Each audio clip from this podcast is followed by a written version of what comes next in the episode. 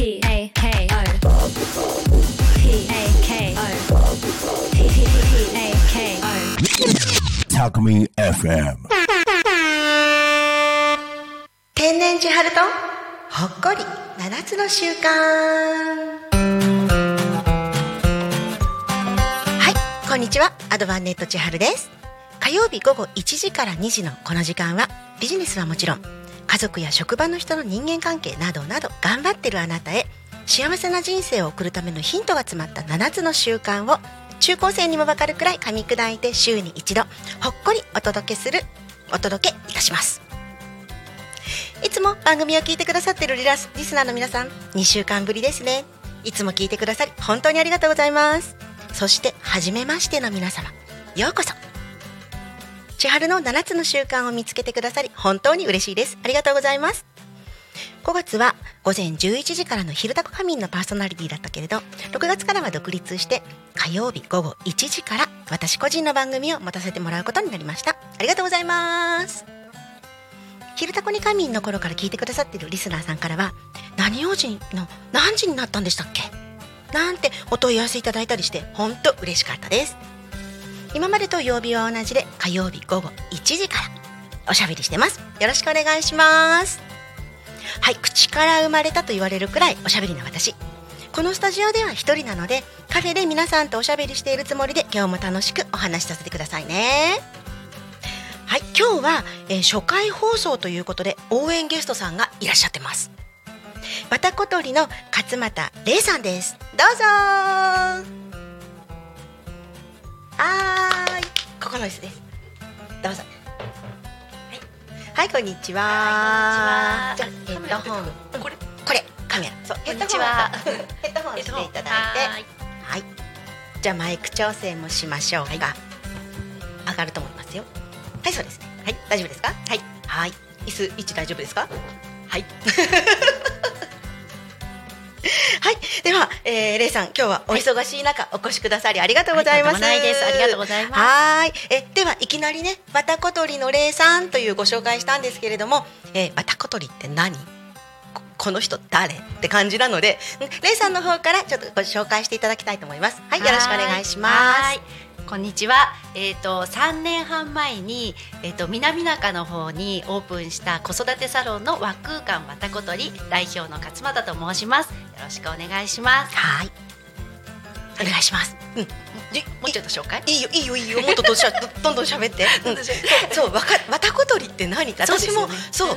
うんうん。まず和空間も、うんうんうん。和空間って ほら音じゃない？はいはい、はい。どんな感じっていうのがあるし。そう。ですね、うん。和空間は、うん。えっと漢字で和の空間あの、うん。古民家をあの自分たちでリノベーションしたので、和空間でわたこ鳥って言います。でわたこ鳥っていうのはあの子育てしてるママさんたちの応援をしたいっていう思いもあって、えっ、と和和はなごみとかサークルとか輪っかとか、うん。そういう輪で綿はあの綿の種をあの白い綿がくるむようにあのこ一人一人の子供をみんなで大切に、うん。あの育てましょうっていう意味で綿で、うん。あとタコのタコで綿子で小鳥ってつけて綿子鳥、うん。で造語です。えすごい。え実は今私初めて聞きましたそれはい、あちょっと長くなるのであんまり言え言う機会もなく。いやいやいやすごいですね、はい。あのわたこ鳥という言葉にそんなに意味があって、はい。そうあのよく言うじゃないですか。子供の名前にはうんうん。親のうん思いが詰まっているっていうどんな風にしてその名前が付けられたの？っていうのを聞くと、あーそのその子がうん。もうあの皆さんに待たれてうん待ってたよってうん。生まれてきてくれてありがとうっていうようなのがもうこ名前でわかるよって聞いたことがあるんですけどもうん。わたこ鳥もまんまですね。あありがとうございます。すごいです。思いを込めて、うん。はい。だって「わ」が「わ」でうん「わた」がまたでうん。そこにまた「たこ」でで「小鳥」ですよね、うん、何回も何回もこう重なり合ってて、すごいですね。しりえとりみたいな。本当に本当に。すごい。えちょっと私、ま、忘れられなくなりそうです今のは。ありがとうございます。うんそうですね、はい。えー素晴らしいすごいいい話聞きました。ありがとうございます。はい。で、えっ、と、わたことり、実際にはわたことりさん、どんな感じの活動をされてるんですか？えっと、あの主には子育てサロンっていうことで、えっと、親子さんで遊びに来ていただくそういう空間にしてるんですけどでもまあどなたもいらっしゃれる空間にしたいっていうのがあってマルシェをしたりとか、うん。あのいろんなワークショップお花とかアロマとかお味噌作りとかいろんなワークショップをしたりとか、お話し会をやったりとか、えー、そうですね。いろんなイベントをしましたね。はいちょっと待ってください。今、しましたねって過去形だったんですけれども素。晴らしいどういうことでしょうか、その過去形。はい、実は、えええっと5月末で南中の方のわたことりは一回あの閉めまして、はいえっと移転っていう形でえっと今多古町内で、えっとリノベーションをし始めてるところです。はい、それで、えっとまあちょっと大掛かりな工事になるので、え数ヶ月お休みをいただいて、えっとまた再開をしたいと思います。え、ざっくりと、ふわっと。どれくらいの再開予定なんですか？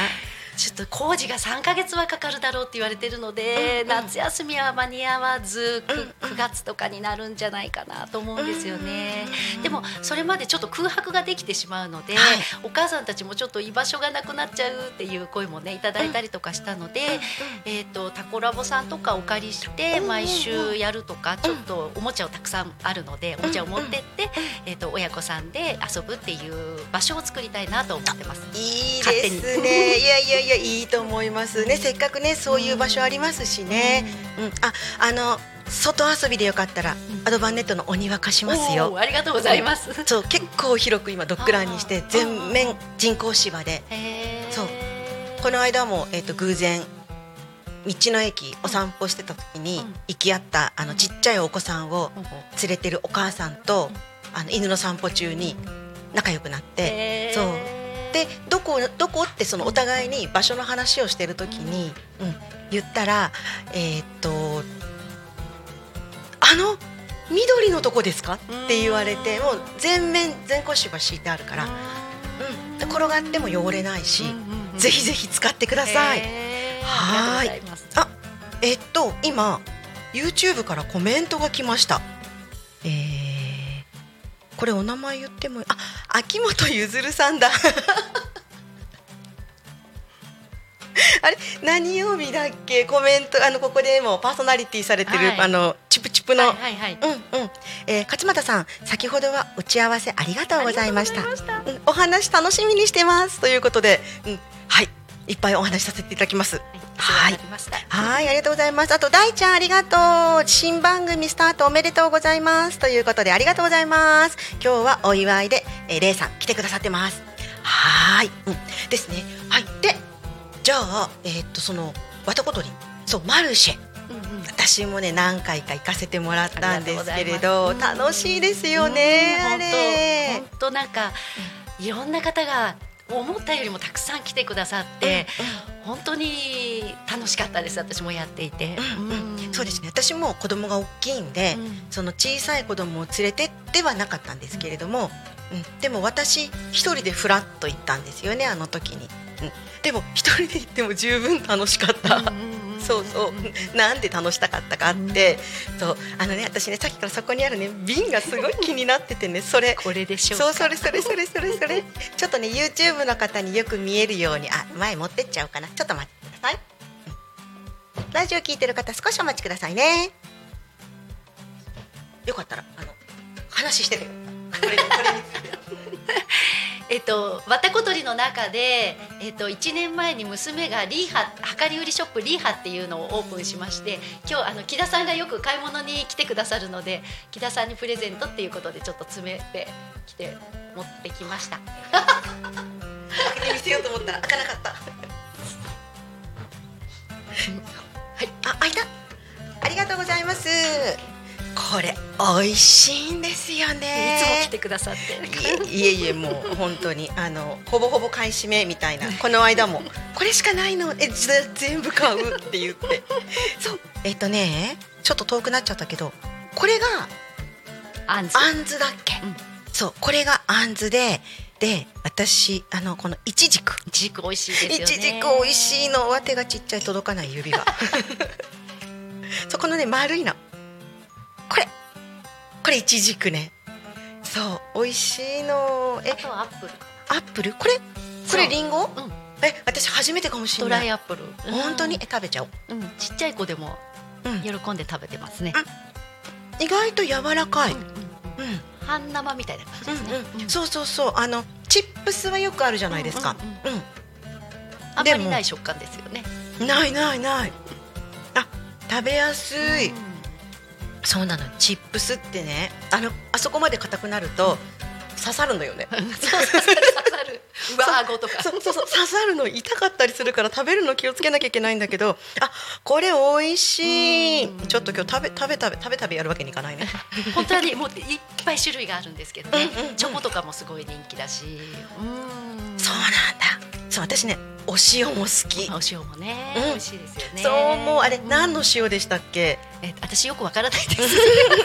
萌えちゃん来なきゃ萌えちゃん。来て今度萌えちゃん。あでもその新しくオープンするわたことりでも、あのこのリーハは委託販売って形で販売を続けるので、タコの方たちねせっかく来ていただいている方たちは引き続きあのお買い物いらしてください。そうなんです。私も今大事に大事に食べてるんですけどそろそろなくなってきてるので、うん、どうしよう。お待ちください。でもほら私はあの直接連絡できるから、ううん。ん持ってきてって頼めるかなとかって。OK です。オッケー。わ嬉しい。あそしたら気になる方いらっしゃったら私に依頼してください、ぜひぜそううん移転改装中はあの私、はい。あのアドバンネットではい。委託販売いたします。今勝手に言ってる、はい。わあありがとうございます。そうなんだ。そうそのね萌えちゃん、うん私が綿小鳥さんと一番最初は実はあの綿小鳥さんのその母体の方ではなくお嬢さんの萌えちゃんの方だったんですよね。シャンプーを買いに来てくださったんですよね。そう。でえシャンプーそうシャンプーいいのってまた話が終わんなくなっちゃう。そう固形のシャンプーでね、そうすごいよくって。でその時にえーっと写真もやってらっしゃる。って話を聞いて。そう。でたまたまねあの時に私7つの習慣のその、えーファシリテーター資格講師の資格を取ってそこのホームページ講師紹介のホームページに載る予定があったんですよ。で結構いろいろ注文があって、うん、あのもう一番最初デジカメあのスマホでパシャダメって言われたんですよ。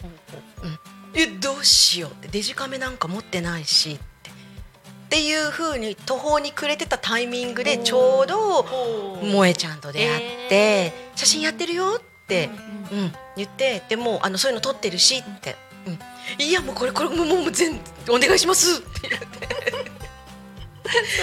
そうそうそうそれでちょうど1年1年くらい前かな、うんそう撮ってもらって、あのここのタコミンのホームページのパーソナリティの写真は実は萌えちゃんの写真なんですよ。おそうなんですよ。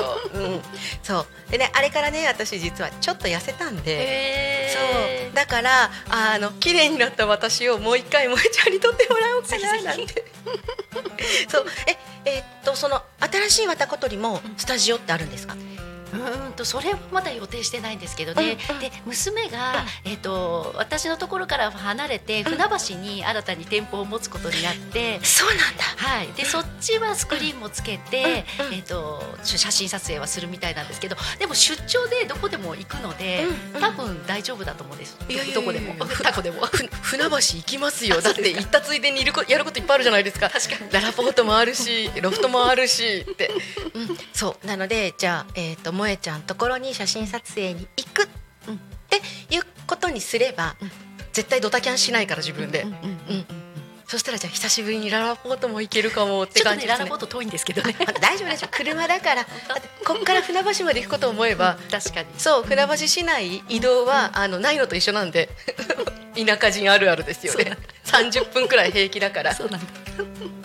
そうですね。はい。えじゃあえっ、とね楽しくお話ししてきたんですけれども、えー、レイさんもあのこの後また別のお仕事があるということでね、うん、そろそろなんですが最後に何か言い残したことあれば皆さんにあのメッセージ。はい。はいえっと、新たな店舗のあのバタコトリでは、えっと、0歳から100歳までどなたでもいらっしゃれることを目指して、えっとまあ、子育てサロンだけじゃなくって、えっと、併設していろんな仕掛けを作っていこうと思うので、えっと、楽しみにお待ちください。すごい。100歳まで。じゃあ私も堂々といけますね。もちろんです。そうこの間のバタコトリはね、私行っていいんだろうかってちょっとやっぱり、うんね。うん子供いないしっていう、うんのがあったので、はい。それがなく行けるってことなんですね、はい。楽しみにしてます。はい。じゃあ最後にその情報ってどこで？あはい、えっ、とホームページ、えっ、とわたことりっていうホームページとかインスタとフェイスブックとそこら辺ですね。そこら辺にアップしているので、ぜひご覧ください。わたことりで検索すると出てくる感じですね。はい、ぜひね皆さんあの気になったら見てくださいはいで楽しみに待っててください秋口らしいですのでよろしくお願いします。はーい、では、わたことりの勝俣玲さんでした。はいありがとうございました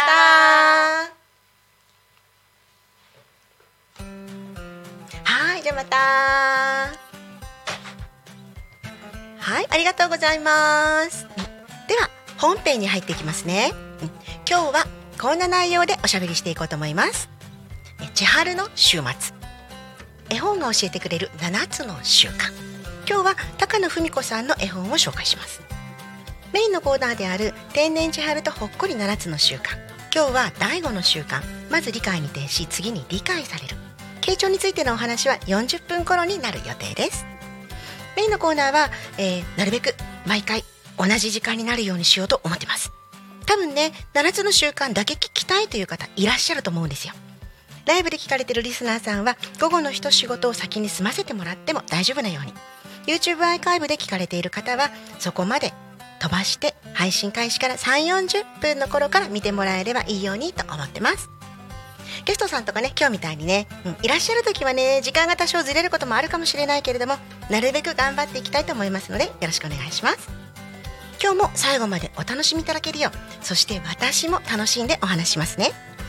それと忘れないうちに水分補給のお願いです。いつものようにタイマーをかけて20分おきの水分補給をさせていただきます。急に暑くなってきていよいよ夏が来そうな雰囲気ですね。でもまだまだ体は夏モードになっていないから室内にいても熱中症になることあるらしいですよ。しっかり水分補給していきましょうね。今日の水分補給のお供は私の大好きなスイカ。スイカ。スイカを一口大に切って冷蔵庫で冷たく冷やして持ってきました。スイカには夏の体が喜ぶ栄養素がぎゅっと詰まってるんですって。今日は放送は初めてのことだらけ。緊張の連続。自覚はないけど多分ストレスもそれなりにかかってるんだろうなーってね。あのね緊張などによって体内のミネラルが奪われることがあるんですって。だから今日の放送は水分と一緒にビタミンやミネラルの補給もできるようにとスイカにしました。でそれなりの理由をつけてるんだけど昨日ね買ってきたスイカ食べたいだけなんだよね。ということで今日は20分に1回スイカを食べます。あと前回の放送の後 YouTube にコメントいただきました。ありがとうございました。YouTube のコメント欄で返信はしてあるんだけれども改めて詳細紹介させてただきますね。え5月16日の「昼タコに神」YouTube に届いたコメントです。後悔反省振り返りは後ろ向きやや後ろ向き前向きの順になってるんだなとなるほどなと思いました。とこんなコメントいただきました。ありがとうございます。この日は放送事故未遂があった日ですね。もうこれ私のネタになってますね。うん。そう。話す内容を忘れてしまったので忘れるという単語から忘れ物に変化させて忘れ物をした時にすることの3パターンを説明してなんとかしのいでいたんです。慌ててる私の苦し紛れの説明をここまで正確に理解してくださって嬉しいです。後悔が後ろ向き反省がやや後ろ向き振り返りが前向きと行動や姿勢でこんなに分かりやすい表現になるんだと私も勉強になりました。今度ね学生さんたちに説明するときにはこの表現も使わせてもらいます。ありがとうございます。それから5月23日の「昼タコに神」YouTube に届いたコメントです。千春さんの喋りがうまいのは天性ですね。聞く方は完璧を求めていないので全く気にならないのですが喋り手は完璧じゃないとって思いますよね。とこんなコメントいただきました。ありがとうございます。そう。転生そんなもったいないお褒めの言葉をいただきそれこそ天にも昇る気分です。リスナーさんはね完璧を求めていないというお心遣いもありがたく頂戴いたします。パーソナリティ経験がない伸びしろだらけの私です。優しさに甘えずにこれからも皆さんに楽しんでご視聴いただけるようそして私自身も楽しんで喋れるようマイペースで頑張ってきます。はいじゃあここでタイマー鳴ったのでスイカタイム。やったなんだっけ？なんとかかんとかってあの咀嚼音聞かせるのあったよね YouTube で。スイカって咀嚼音あんのか？やってみよう。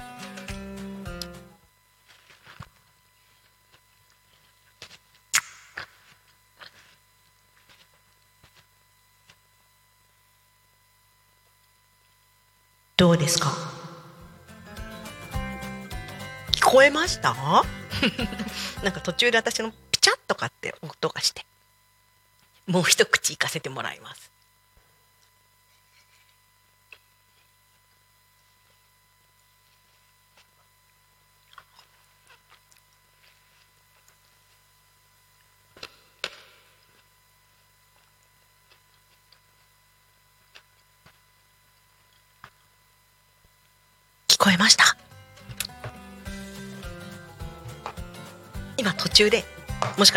ガリッと音入ったかもしれない、うん、私スイカ種も食べちゃう派です。種もね栄養あるんですよ。はい。ありがとうございます。では水分補給タイムスイカタイム終わりでまた続きますね。はい。で他にもこんなコメントいただいたんですよ。ポジティブで生き生きした喋り方の千春さんももちろん素敵なのですがお茶目な感じの話し方の時の方が親近感があって私には特に魅力的だなと思いました。個人的にスラスラ喋ってる時よりわたわたしてる時の方が好きです。これ元気になるコメントですね。ありがとうございます。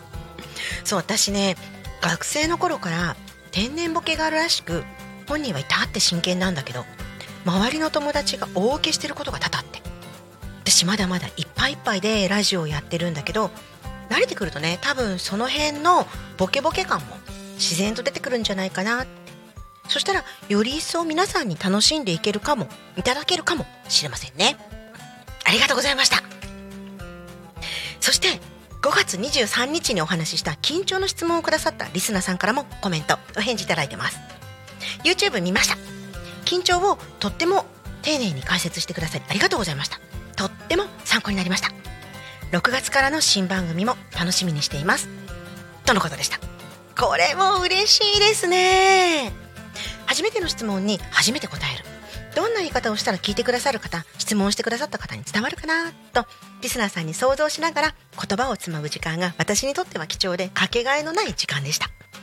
質問してくださった方から参考になったとのコメントをいただききちんと伝えられたんだってほっとしたのと同時になんかジーンときました。あ泣いちゃダメですよね。うん。そう。でもそれくらい胸がいっぱいになるくらい嬉しかったんです。本当にありがとうございました。これからも皆さんの日常の小さな疑問や心配事にコミュニケーションのプロとしてお答えできればと思っています。何でもいいので聞いてくださいね。はいコメントは Twitter メールファックスの3種類で募集してます。ツイッターの場合は「ハッシュタグタコミ。ン」シャープの後ひらがなで「タコミン」とつけてつぶやいてください。メールの方は fm アットマーク tacomin.com fm アットマークタコミンドットコム。タコミンの子は C です。こちらでお待ちしています。ファックスで送りいただく方は0479 74 7573 0479 74 7573までコメントお送りください。そうそうコメントがねもう一つあったんですよ。これまでのね放送をね長野県茅野市の方が聞いてくださってたみたいなんです。長野県すっごい遠いところで聞いてくださってるんですね。ありがとうございます。でね水分補給で私がいつも言ってるヒラリンさんのハーブティーの話。私がねヒラリンさんヒラリンさんってめっちゃ言うもんだからすっごい気になってきちゃったみたいなんですって。でこの方多古町とも、えー横浜とも全然ゆかりがないけど立花ファームさんの販売会に行けるわけでもないのに5月27日を指折り数えちゃってたりとかしてたんですって。でもねヒラリンさんも立花ファームさんへもアクセスの仕方がわからないって質問が来て。そっか。なるほどね。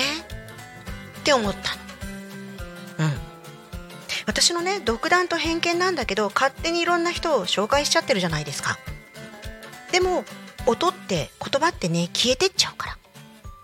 どうしたらその辺も満足してもらえるんだろうって今考え中なんです、うん、今日ねあのゲストで来てくださったまた小鳥さんのことも多分気になってるリスナーさん絶対いるはずなんですよ。その方たちのためにできること。ふわっとしたアイデアはあるんだけど思いついたのはね一昨日くらいでまだ形にできていないの。来週からねいろいろ試してみたいと思ってます。ありがとうございます。はい。ラジオなのにね YouTube での配信もしてくださっているのでその辺を利用しようかなって考え中です。あすごーい。今また、えーチャットですね。ありがとうございます。なおさんありがとうございます。わたことりさん行ってみたいです。はい。ぜひ行ってみてください。待っててくださいね。秋口らしいので。で私も今日スーパーに並ぶスイカ美味しそうで買いました。そうなんですよね。そろそろねスーパーにスイカ並び始めましたよね。うん。美味しそう。私もねスイカも大好きなんで。そう。このスイカはえっ、と私実はあの富里スイカをわざわざ買ってきたんです。行って。なんかね安いよって。言われたんで。一玉 L サイズ1500円。う安っって私は思ったんですけど騙されてないですよね。安いですよね1500円の L サイズ。うん。間違いなく美味しいです。ね、これからね楽しみな季節なんでね。いいですね。はいありがとうございました。YouTube の方のコメントですね。リアルなコメント嬉しいですね。はい。でそのえー、ど何話したんだっけ？そうだ。えー、後でねその情報をねちゃんと目に見える形にしたらいいなって思っててそうラジオなのに YouTube で配信してくださってるじゃないですかここは。その辺をね利用しようかなって思って、またね、えー来週以降始めるつもりでいます、お楽しみにしててくださいね。ということで長野県のリスナーさん待っててくださいね。見てわかるようにします。では続いては千春の週末です。一般的に土日が週末ですけれどもアボナアドバンネットは木曜日が定休日なので私の週末は木曜日です。そして、えーそしてこの間の木曜日は待ちに待った6月1日。何を待ってたって？それは新作カレー。でこれでは全然伝わらないですよね、順番にお話ししていきますね。皆さん多古町のマグラにある暮らしの間ってご飯屋さんご存知ですか？この言い方ではねもしかしたら地元の人しかわからないかもしれないんだけど、えー国鉄専用道路に面していて街中から行って、えー平山彦地商店さんの先、えー、マグラの Y 字路のところね。前はねあそこ酒屋さんだったところを改装して今年の4月にオープンしました。もともとは娘がオープン直前に見つけてきて「ここ気になる。一緒に食べに行こうね」って言ってた。でもね私と娘のお休みが合わなくてなかなか一緒に行くことができなくていつになったら食べに行けるのかなーって思ってたらたまたまインスタでね5月の和風グリーンカレーっていうのを見つけちゃって何を隠そう私カレー大好物なんですよ。カレーだったらねどこまででも食べに行っちゃうかもしれない。同じ町内にカレー作ってるお店があるならもうこれ行くしかないでしょう。ね。うんでね実は私一人でご飯を食べるのが寂しくて。だから一人でねレストランとか食堂とか入ったことがほぼないの。いつもだったらね一緒に行ってくれる人探すんだけど今回は5月末までに日がなくて後悔したくなかったから一人で食べに行こうと決意したのが暮らしの間に初めて行った5月の木曜日。一人でランチする寂しさと和風グリーンカレーを一人で食べる。比べてカレーが勝ったっていうことなんだよね。それで7つの習慣でいう第2の習慣終わりを思い描いてみてドタキャンしそうな自分を想像してしまったので念のため11時に予約して出かける直前にくじけていくのやめちゃわないように準備しました。ん？なんで11時の予約なのかって？だってさグリーンカレー美味しく食べたいじゃない？だからお朝ごはん食べないで行こうと思ったのよ。だけどねそれだったら12時のお昼までお腹が持たない気がして早めの11時に予約しました。この時間ならねお客さんも少なめだろうし一人で食べる寂しさが目立たないかなとも思ったりしたんだよね、でこの年になって育児がないでしょ。そうでもねしょうないの。そうしないとね動けないのよ私って。そう。で行ってみたらねいくつもの大発見があって一人でも大丈夫なところになったのよ。まずねレジ脇にある小さな本棚の中にある本のチョイス。これ素晴らしかったんだ。うん。何よりね7つの習慣の漫画本が置いてあって感動した。そう。他にもね煙突町プペルの西野さんの新作本。4月にね発売されたばっかりだったんだけれどもそれの「夢と金」これもね置いてあって「何何私のための図書館ですか?」って感じだったのね。でお料理が出てくるまでの時間も全然寂しくなくって読書をして過ごせました。もちろんね食べた後ものんびりできて最高。もっと嬉しかったのはね私が一人だったからかもしれないんだけど店長さんが私のおしゃべりに付き合ってくれて本当にありがたかったです。お客さんが落ち着いたら厨房にいる方も出てきてくださって3人で楽しくおしゃべり。気がついたらね午後の1時半。ね私の心配はどこ吹く風でゆるりとくつろげる至福の時間でした。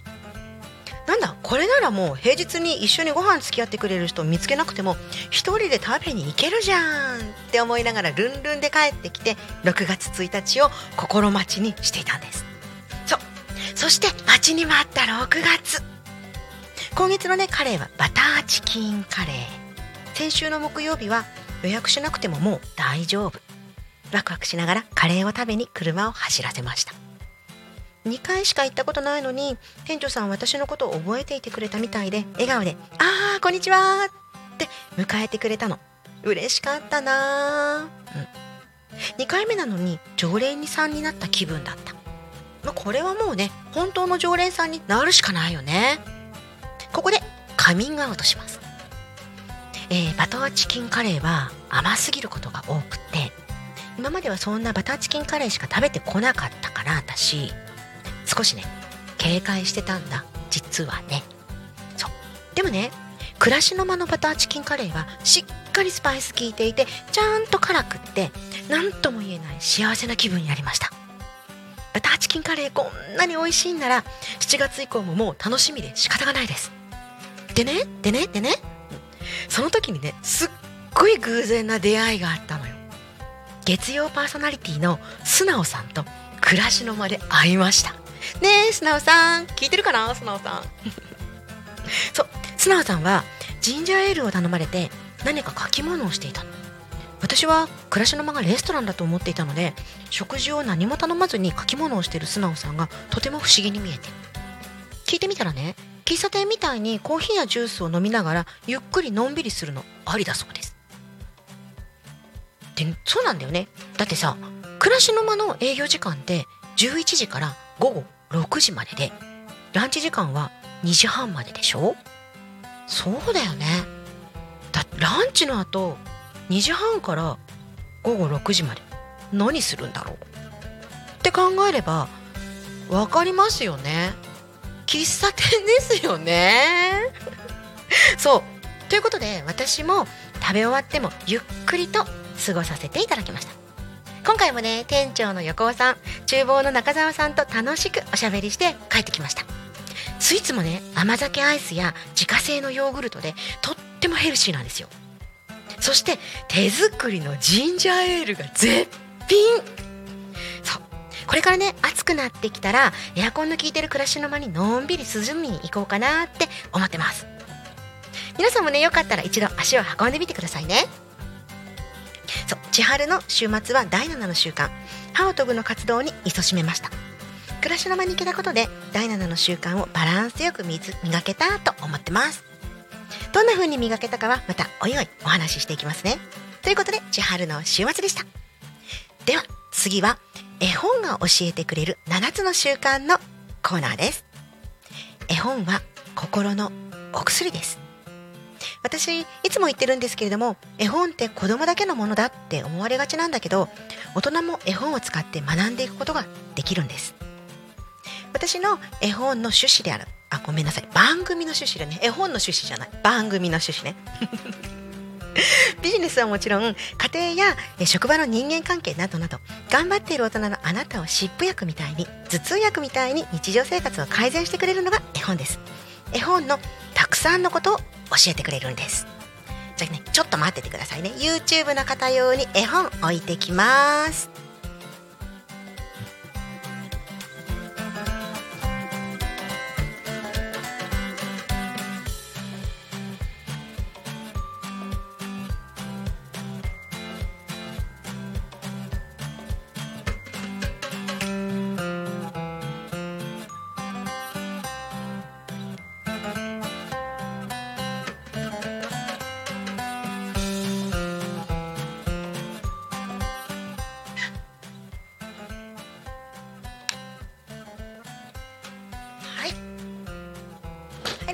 お聞きの皆さんお待たせしました。では、今日の絵本のタイトルを発表します。敷布団さん、掛け布団さん、枕さん。はい、今日の絵本は敷布団さん、掛け布団さん、枕さんという題名です。絵本って普通は絵を描く人とも文を書く人が違うんですがこの絵本は絵も文も高野文子さんが一人で描かれているんです調べてみるとこの高野文子さん漫画家さんなんですって。道理で絵も可愛らしいんですよね。高野文子さんは1957年生まれの66歳の漫画家さんで1982年に漫画家協会優秀賞。2003年には手塚治虫氏文化賞を受賞されています。この絵本の執筆は、えーこの絵本が初めてなんですって。著作権のね関係で内容は紹介できないので出版社の、えー福音館書店さんからの紹介文をそのまま読みますね。敷布団さん掛け布団さん枕さん朝までよろしくお願いします。あれこれいろいろ頼みます。夜眠りにつく前のひととき。男の子はぐっすり眠れますようにと敷布団掛け布団枕の寝具たちにそっとお願いをします。彼らは任せろ任せろ俺に任せろと男の子を優しく温かく包み込んでくれるのでした。漫画家高野文子が子供たちに送る「おやすみなさい」の絵本。ということだそうです。でこのね話読んでね私一つ大きな疑問が出てきたんですよ。それは私たち大人が子供たちにとって信頼できる人になれているだろうか。そして私たちはお互いに安心できる社会を作れているだろうか。そんな疑問が私の頭をよぎりました。私たちは人生の3分の1に寝てるじゃないですか。人生の3分の1をお布団の上で過ごしてるんですよね。寝ないでは生きていけないのにそんな大切なアイテム布団を意識したことありますか？小さな子供であれば1日のほぼ半分を布団の中で過ごしています。この絵本では寝る前に主人公の僕が敷布団さんと掛け布団さんと枕さんにおねしょをしませんように怖い夢を見ませんようにと朝まできちんと寝られるようにお願いしてるんです。可愛いですね。でこの場面を読んでいて私の娘たちはねもう20代になっていて忘れてしまっていたんだけど娘たちが子供の頃を思い返してみたら夜暗い部屋で一人で寝るのあ怖いって言ってたなーって。ということは寝るっていうことは人生で初めての孤独を体験することなのかもしれないって思ったりして。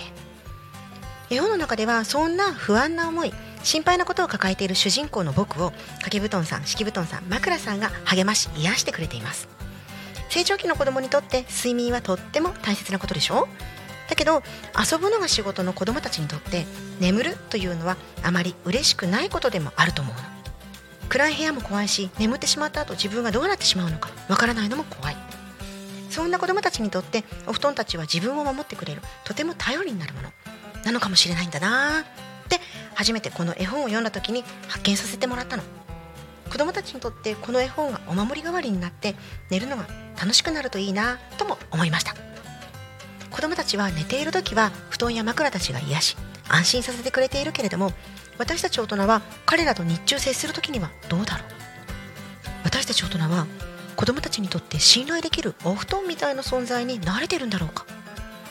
子供たちだけではなく大人同士のお互いの関係性についても私は敷布団のようにみんなの不安を否定せずに受け止められているだろうか？掛け布団のようにみんなを温かく包んで心の痛みを一緒に味わい心の傷を癒すための手伝いをできているだろうか？勝手に浮かんでくるネガティブな思いを吹き飛ばした枕のように勇気づけをすることができるだろうか。私はそうありたい。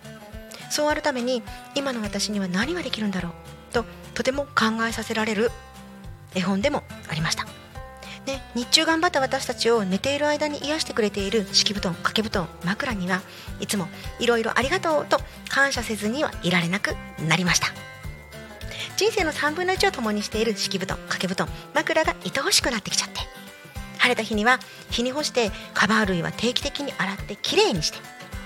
少しでも布団さんたちに協力しなくちゃって思って読んだ後すぐに洗濯したりした。いやーちょっと待ってねちょっと待ってね。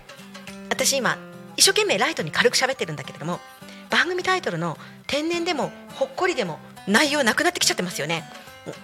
ちょっとねえー、っと時間も経ったんでスイカ食べてちょっと気分転換させてもらいます。はい。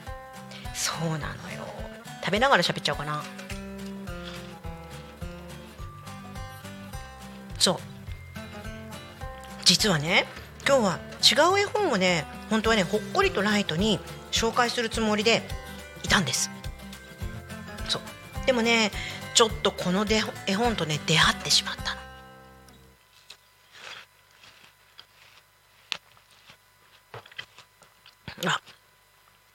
ジオ聞いてる人は話が途切れるかこれ。ダメだね。食べながら喋るのやめよう。はい。そう。でねこの絵本との出会いね絵が可愛くって思わず手に取ったんだよね。で読んでみたらいやこれ昼に紹介する絵本じゃないなって。ちょっと暗い話かな。って私は感じちゃったのね。まあねお布団だからね。そう夜の話は確かにそう夜なのよ。夜のお話なんだけれどもだけどね重い。ちょっとね内容が重いかな。ね。絵はね可愛いんだけどね。そうなのよ。そう。でねそのもともと喋ろうと思ってた絵本と差し替えてまでこの絵本にしようと思ったのは、え、実はこの後にお話しする傾聴のお話につながるんです。だからどうしても今日ねこれ紹介しておきたかったんですよ。ね、でこ今のね、えー、とこの絵本のお話。あくまでもこれはコーチングや7つの習慣を学んだ私の解釈ですのでもしこの絵本知っていて違う思い抱いたよっていう方がいらっしゃったらぜひコメントで教えてください。今回の絵本は敷布団さん掛け布団さん枕さんでした。時刻はそろそろ40分過ぎましたね。はいでは最初にお伝えした通り毎週1時40分頃から7つの習慣のお話にしていこうと思っています。ここからはメインの天然千春とほっこり7つの習慣のコーナーです。7つの習慣が気になっている方はこの辺から聞いていただくといいかなと思ってます。でもね本音を言えば最初から聞いてほしいけどね。はい。では今日は、えー、7つの習慣第5の習慣。まず理解に徹しそして理解される。傾聴のお話です。7つの習慣が言うコミュニケーションって自分が理解してもらうより先に相手を理解しましょうって言ってるの。ついついね自分を理解してほしいって考えがちだけど相手を理解するのが先なのね。でねこれから傾聴の話をするんだけどさっきの絵本は7つの習慣で言うと第5の習慣の前半。まず理解に徹しが当てはめられるって私はね思ったのね。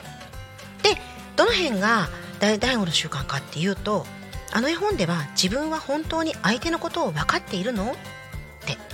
今一度再確認する必要があるよって教えてくれてるなって思ったんだ。であの絵本ね布団たちは布団たち？布団たちね？ん？布団たち。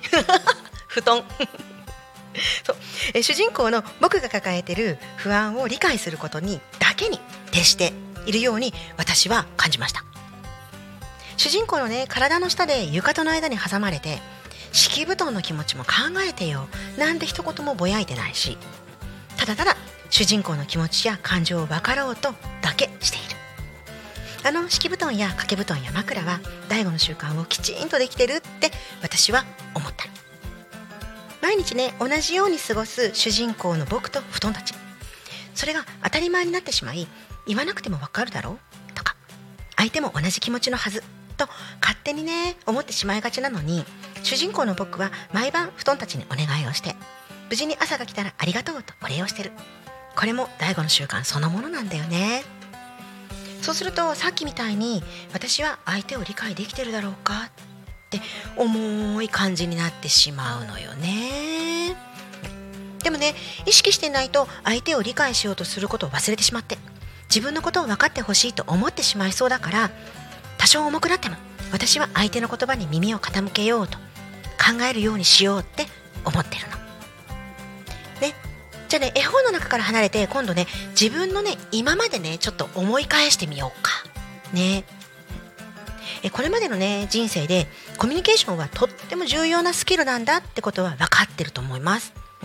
そして文字を読むことや書くことそれを言葉にして発することは何年もかけて学校で習ってる。でもね聞くこと学校で聞き方の勉強ってしてきたかな。私はしてこなかったような気がする。授業中先生の話を黙って聞いてたけれどもその時先生が何を伝えたいのかとか先生の授業に対する思いを受け取ろうなんて意識していなかった。間違わないように。先生が正しいと言ってることをただ覚えるためだけに聞いていた苦手な授業はね早く終わらないかなーなんて思いながらあくびが出ないように。違うことに意識を向けて授業が終わるのを待っていた。どう？私はねこんな感じだった。皆さんはどうですか？そそして私はコーチングや7つの習慣を学んで自分が全然聞けていないことに気がついてしまったそれに気づいたら私を取り巻く世界の見え方がまるっきり違って見えたの。人とのトラブルも減ったように思います。だからみんなにも気づいてほしいの。昨日のねなるちゃんが言ってた言葉。人生をもっと良くしたいと思ってるなら一度は読んでみたらいいよって。そうあのなるちゃんの言葉本当にすっごい的を得てるなって思いながらラジオ聞いてました。あれちょっと話ずれてきてる？なんだっけ？ちょっと待ってね。そうそう第五の習慣の話だよね。なるちゃんの話じゃない。なるちゃんじゃない。そう、うん、でね今日の絵本の布団たちのようにまず相手を理解することに集中するには傾聴することの相手のことを理解しようと意識しながら聞くことが大事だと。ね。私の感触満載のお話を聞いてもらったところでメインの天然千春のほっこり7つの習慣のコーナーに入っていきたいと思います。やった。やっと傾聴のお話ができる。やばい時間がない。急がなきゃ、うん。そう。5月ね16日の放送から今日まで長かったです。待っていてくださったリスナーの皆さんお待たせしました。傾聴についてのねお話の第1弾をしたいと思います。そう第1弾なの。どう話そうかねいろいろ考えたんだけどどう頑張っても傾聴の話15分とか20分では終わらないの。でもねコミュニケーションにおいてとっても大切なところなので何回に分けて何回かに分けてお話しさせていただきます。まず皆さん皆さんは人の話聞けてますか？今日ね今日の放送ここまで聞いてくださってる時点で十分皆さんお話聞けてる方ですね。そうありがとうございます。では改めて日常生活を振り返っていただきたいと思います。7つの習慣では聞き方には何種類か種類があると紹介しています。今日はその聞き方を皆さんにもねちょっとねやってみてもらいたいなと思ってるんですけれども。はいここでお仕事中の皆さん。少し手を止めていただく必要があるかもしれませんので今難しいなーって方は時間のある時にアーカイブで聞き逃し配信でやってみてくださいね。では始めます。はい。では皆さん目をつぶってください。あなたは今とっても大切なことを誰かに伝えようとしています。もしくは今心配事があって相談しようとしています。大切なことでも心配事でも何か思いつくことを想像してみてください。例えば運動会が近いのに天気が不安定。もし延期になったら仕事も続けて休まなくちゃいけないし休みは取ってあるけれども休み明けの仕事の状況が心配とか。例えば仕事で急に出張になってしまってでもその日は久しぶりに友達や家族と出かける予定になっている。自分も相手もみんな楽しみにしてる。がっかりさせるのは分かってるけど伝えなくちゃ。とか。どうしても買いたい欲しいものがあるんだけど経済的に少し厳しくて。でも欲しくて。どうにかならないかな。誰かに相談したいな。とかとか。どうですか？想像できましたか？ではそれを誰かに心の中で伝えてください。では誰に伝えますか？誰に相談しますか？お友達ですか？旦那さん？奥さんですか？職場の上司？同僚？相手を思い描いてみてください。その人はあなたの右側左側目の前どこにいますか？その伝えたい相手相談したい相手がそこにいると想像してみてください。はい。その人がいる方向を向いて相談事伝えたいことを今伝えてみてください。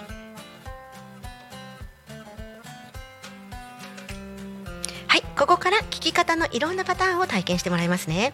では伝えてる最中にその人の携帯が鳴りました。LINE かな？インスタや Twitter の通知かな？その方はうんうんってうなずいて聞いてはくれているんだけども目線は携帯に行ってます。携帯を気にしているようであなたの話は聞いてはくれているけどちらっと携帯の画面見ちゃったりしてます。その時あなたはどんな気分になりますか？私はああこの人聞いてくれてないんだなってなります。私の大切なことはこの人には大切じゃないんだなって思っちゃうかも。では次のパターンいきます。大切なことを打ち明けてる。相談してる最中にそうだよねそんなことあるよねって反応してくれて相手が分かってくれてる。これ嬉しいですよね、そして相手が続けて私も同じことあったのよ。あのねこの間ね。って気がついたら相手の体験談を聞いている自分がいる。自分が話してる内容にとても似ているんだけど相手の昔話を聞いてる状態。はいその時あなたはどんな気分になりますか？私だったらもしかしたら相手のその経験のどこかが自分の役に立つかもしれない。けど今はとりあえず私の話聞いてほしいなって思ってしまうかも。はい。じゃあ最後にねこんなパターン。意を決して相談しました。とても大切なことを打ち明けました。そんな時ってそのことに対して自分と一緒に考えてほしいなって思ってる時かもしれませんよね。なのに相手は「えそれってさダメじゃん?」とか「なんでそうなるの?」私だったらさこんな風にさなんて評価されたらどうですか？あなたはどんな気分になりますか？はい。ありがとうございます。はい皆さん目を開けていただいて大丈夫です。どうでした？このパターンで相手の方が自分を理解してくれたと思いますか？でもどれも相手の方は話を聞いてはくれているんですよね。一応会話は成立しています。だけど理解されたとは思えないかも。しれない？ですよね。まず今日はこれに気づいてほしかったんです。そう。私はねこれ気づいた時に私人の話全然聞いてないなってなったんですよ。でうわやばい。53分か。やっぱりダメだ。はい。終わりにしないといけないや。うん。じゃあこの続きはね来週にしますね。そして聞いてくださってる皆さんには宿題があります。来週までの1週間自分がどんな聞き方をしているのか意識してみてください。自分にはどんな聞き方の癖があるのか感じてみてください。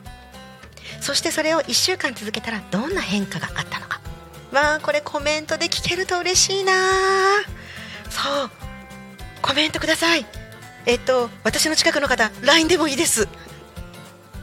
はい。でねえー、っとこれねコーチングとか7つの習慣の今エッセンスいっぱい要素入れてます、うん、こういうことがね気になる方は何回でも聞いてみてください。自分の心が変わると私の話の響き方変わってきますよ。はい。ということで、えー、ごめんなさい。続きは来週します。はい。で放送した番組はすべて聞き逃し配信という形でいつでもどこでもタコミン FM 聞けます。YouTube や各種ポッドキャスト Apple、Spotify、Amazon Music スタンド FM で聞けますのでそちらでお楽しみいただけます。今日もタコミン FM を皆さんのお耳のお供にしていただければ嬉しいです。拙い私の話を最後まで聞いてくださり本当にありがとうございました。では皆様楽しい一日を。お相手は千春でした。宿題忘れないでね。また来週ごきげんよう。